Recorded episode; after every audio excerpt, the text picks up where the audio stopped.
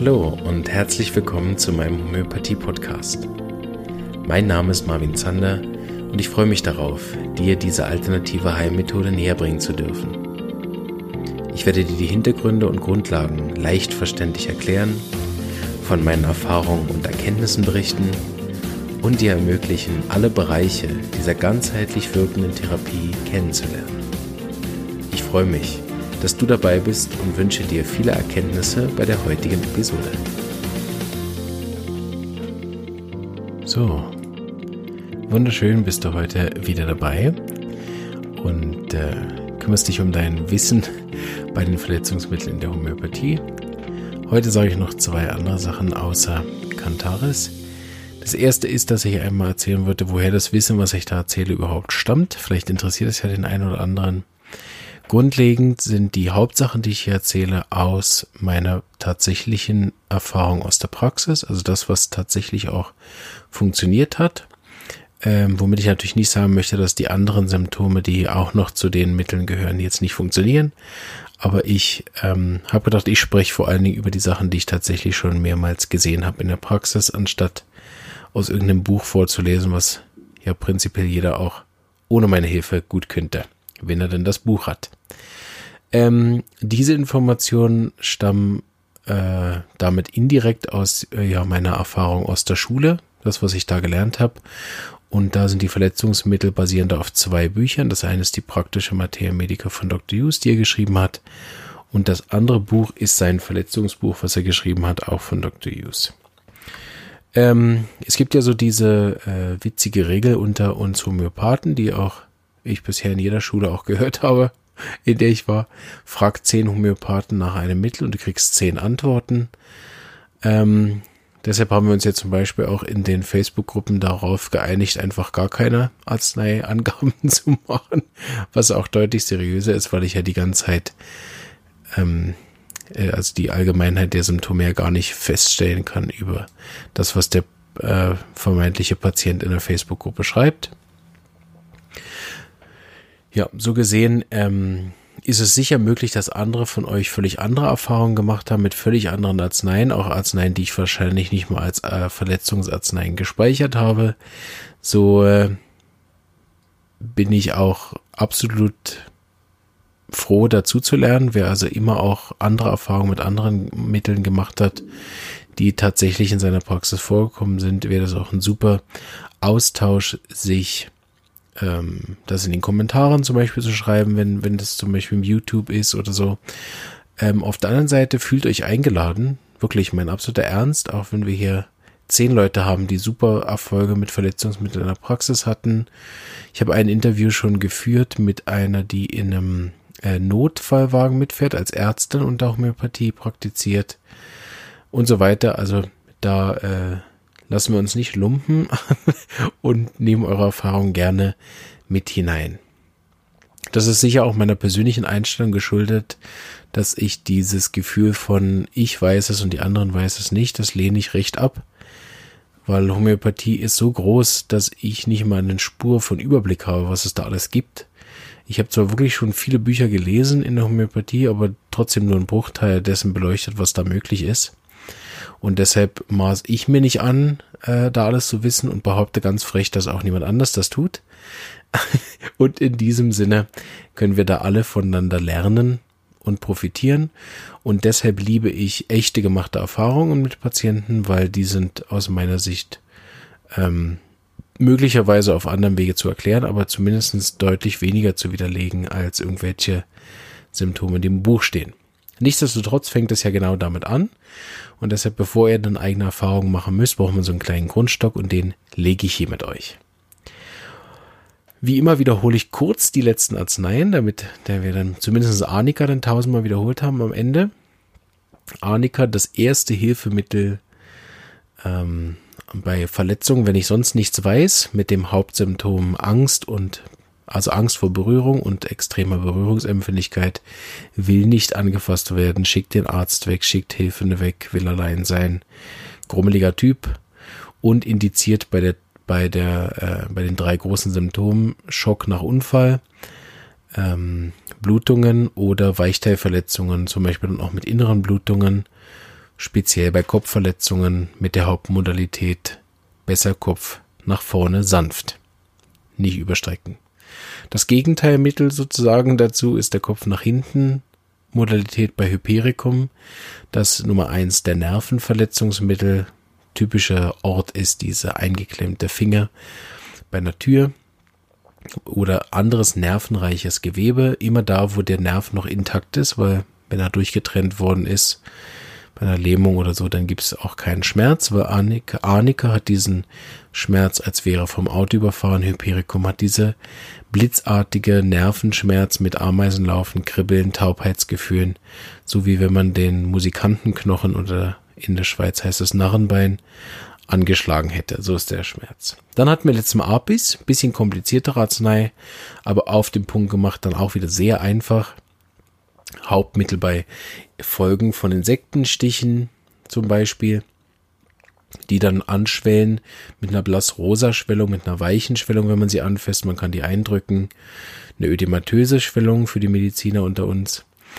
Ähm, und besser Kühle, besser Druck, schlimme Berührung und der Patient, falls ein Gemütssymptom dazu hat, ist unruhig, weinerlich, gereizt, unzufrieden und will nicht allein sein als Kind. Ja, das haben wir bisher schon alles gemacht. Nicht schlecht. Ich hoffe, ihr könnt das irgendwann auch genauso runterbeten wie ich. dann äh, kann ich euch nachts um drei wecken und sagen, Verbrennung. Und dann sagt ihr, äh, keine Ahnung, aber vielleicht passt Kantaris. Und Kantaris ist, was wir heute machen bei Verbrennung. Hier ist mir was eigentlich noch viel, viel, viel, viel, viel, viel wichtiger als das Mittel an sich. Denn die meisten Verbrennungen, die wir so im Alltag haben, sind meist nicht der Rede wert, dass man jetzt da dringende Mittel nehmen müsste. Und die, die so stark sind, dass man was nehmen müsste, brauchen meist eh äh, irgendeine Form von Wundversorgung beim Arzt. So ist es eigentlich eher ein palliatives Mittel. Aber für die, die hauptsächlich homöopathisch arbeiten, absolutes Wundermittel. Wir haben eine Krankenschwester bei uns in der Praxis, die, äh, wo das Kind auf die Herdplatte gestanden ist mit den Füßen und das rein mit äh, Kantaris daheim behandelt hat. Das haben wir auch als Fotoverlauf, den ich zwar nicht veröffentlichen darf, aber sehr schön als Lernmaterial für die Studenten.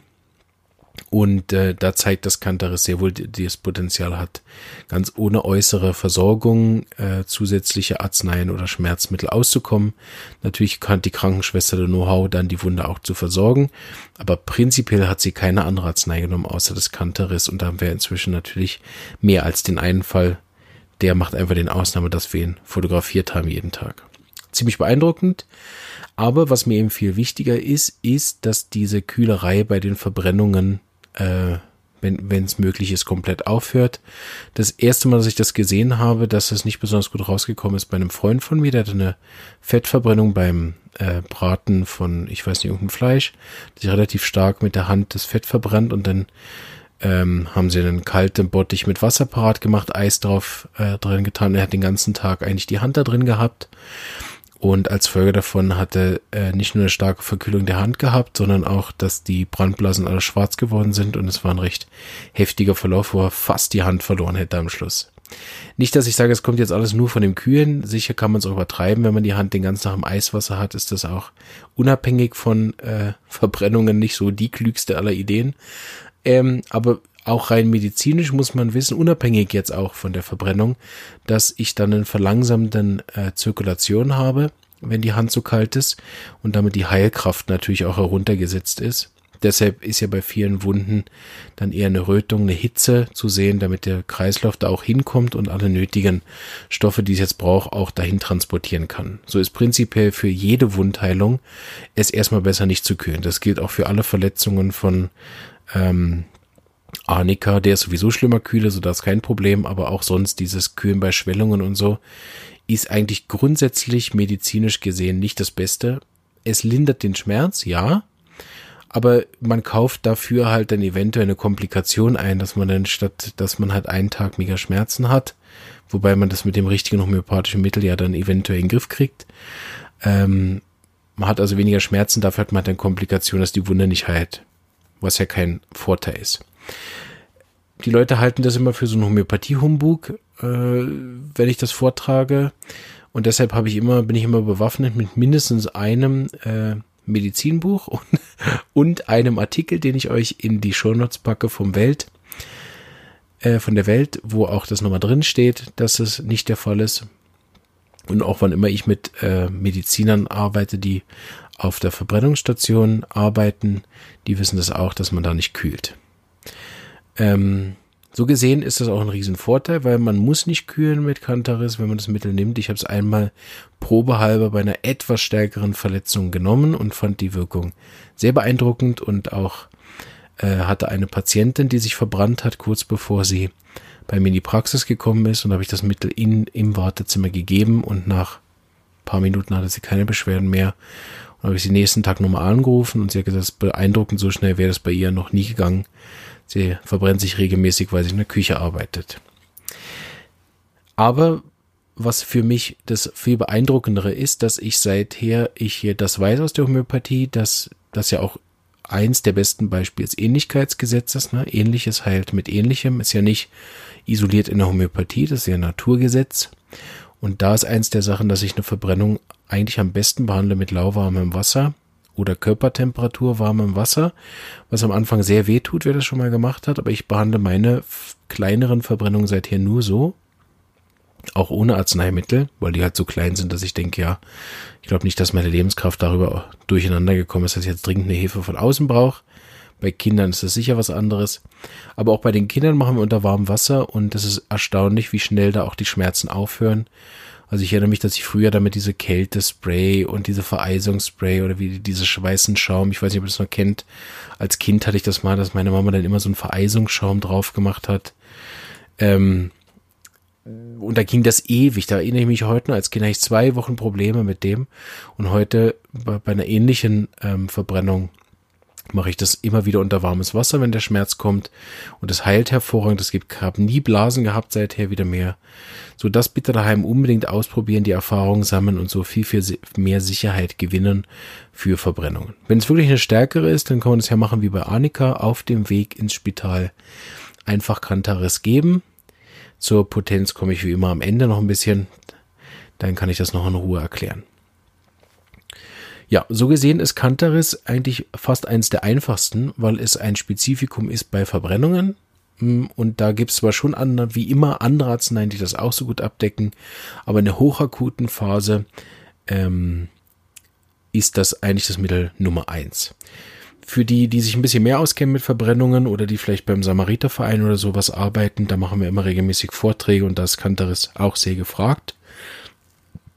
Ähm, äh, geht es um Verbrennungen ersten und zweiten Grades. Das ist deswegen so, weil Kantaris extrem viele Schmerzen hat und ab einer drittgradigen Verbrennung eigentlich die Nervenenden verbrannt sind, äh, so dass Kantaris da eigentlich nicht mehr so mega indiziert ist, wobei man natürlich da eh ganz andere Probleme hat, wenn man Verbrennung dritten Grades hat, als jetzt das richtige Mittel herauszufinden. In Klammern, ich würde es trotzdem geben, weil man meistens ja nicht komplett überall nur drittgradige Verbrennungen hat. Ähm, für die, die jetzt neue Homöopathie im Notfallwagen anbieten werden, haha, wie die Ärzte, die ich interviewt habe, ähm, äh, für die würde ich es trotzdem geben, weil er hat, der Patient hat sicher auch noch erst- und zweitgradige Verbrennungen irgendwo ziemlich wahrscheinlich. Je nachdem hat er natürlich vielleicht auch wirklich ganz andere Probleme und braucht dann sogar eine ganz andere Arznei, weil er irgendwas mit den Atemwegen hat oder was weiß ich. Aber jetzt mal rein auf die Verbrennungen wäre das sicher kein Fehler, das unterstützend palliativ zu geben. Und weil es extrem schmerzlindernd ist, wie ich selber erfahren habe, auch von den Patienten, ist es einfach ein dankbarer, äh, ohne das religiös zu meinen, aber ein Segen, ein Segen Gottes, wenn die Schmerzen bei einer Verbrennung nachlassen. Ja, es gibt jetzt relativ viel, was man wissen könnte noch so über Kantaris. Es gibt da viele, viele Anwendungsgebiete, bla bla bla. Eigentlich ist das fast alles, was man schon wissen muss, was aber nicht sehr homöopathisch ist. Deshalb machen wir noch ein paar weitere Symptome, damit man äh, für die Pingeligen unter uns auch was fragen kann. Der Schmerz ist glücklicherweise brennend. so, äh, logisch. So, es hat einen brennenden Schmerz. Wer sich mal verbrannt hat, weiß, wie sich das anfühlt. Und als Unterschied zum Beispiel mit Apis, was man theoretisch auch bei Verbrennungen in Erwägung ziehen könnte, wobei deutlich weniger häufig, ähm, ist bei Cantaris die Verletzung, verletzte Stelle hochrot. hat dann diese brennenden Schmerzen ähm, und nicht obligatorisch, aber was dann das absolut beste dann Kantares Bild ist, ist denn, wenn es sich auch noch Blasen bildet. Blasen als Folge von jeder Art von Verbrennung. Das kann zum Beispiel sein bei einem starken Sonnenbrand.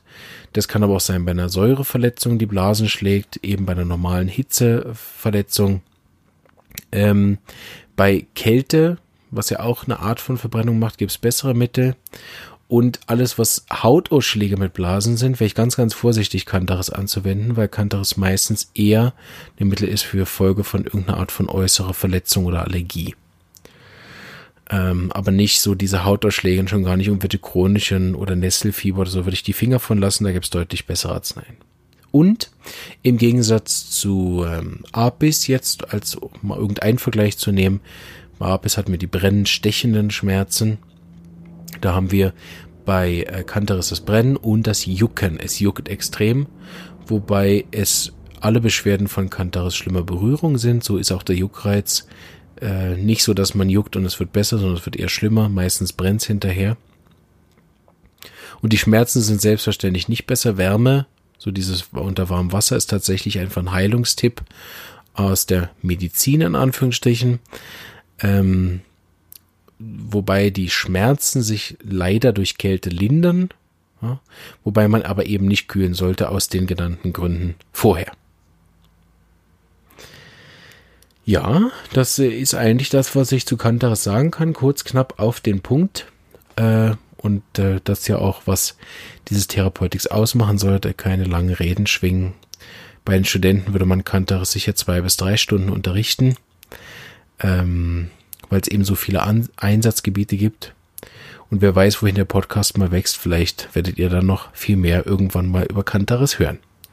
Bis dahin wünsche ich euch alles. Oh nein, die Potenz. Ach, das darf ich nicht vergessen. Ich muss das vielleicht auch doch zwischendrin machen.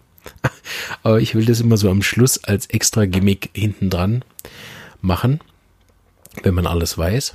Kantaris hat sich bei uns bewährt in einer höheren Potenz. So, wer da wirklich vorhat mitzuarbeiten oder professionell mitarbeitet, äh, wie ein Samariter oder Notarzt oder irgendjemand, würde ich unbedingt empfehlen, C200 da zu haben. Und Kantaris ist eine Arznei, die man auch öfter wiederholen kann, aber natürlich nicht, wenn es besser ist. Ja. So, Entschuldigung, ich bin kurz rausgekommen.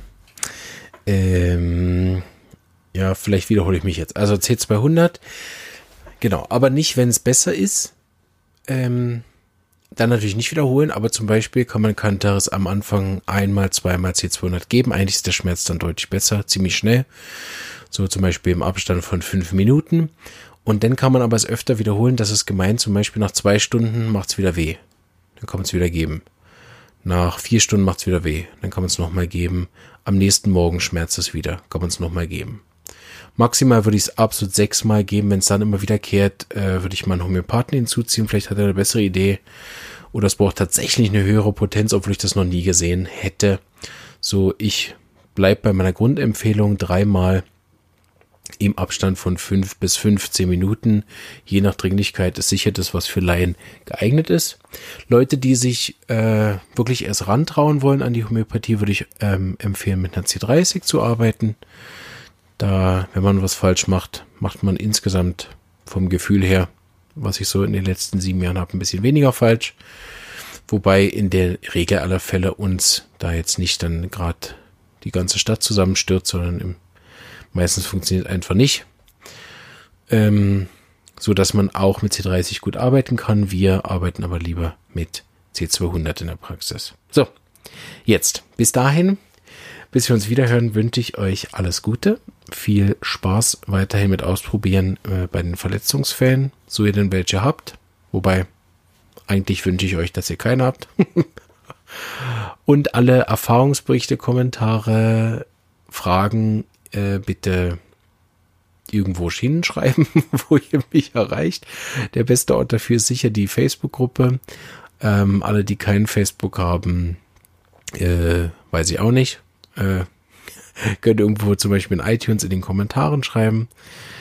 Ja, und ah, in YouTube, genau, in den Kommentaren, da kann man auch schreiben. So ich sage, YouTube sollte ja jeder Zugang zu haben.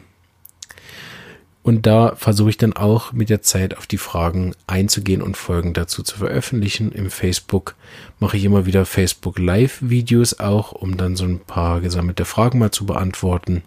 So ein kleines Sum-Up. So wer Lust hat, da regelmäßig ein bisschen was über Homöopathie zu hören in Form von Live-Videos, weil ich nicht so gern schreibe, äh, der kann dahin gehen. Wer gern schreibt, gibt es ganz, ganz tolle Facebook-Gruppen, wo, wo viele sehr engagierte Moderatoren und Admins sich auch an eurer Fragen annehmen. Ich wünsche euch alles Gute und bis bald, bleibt gesund.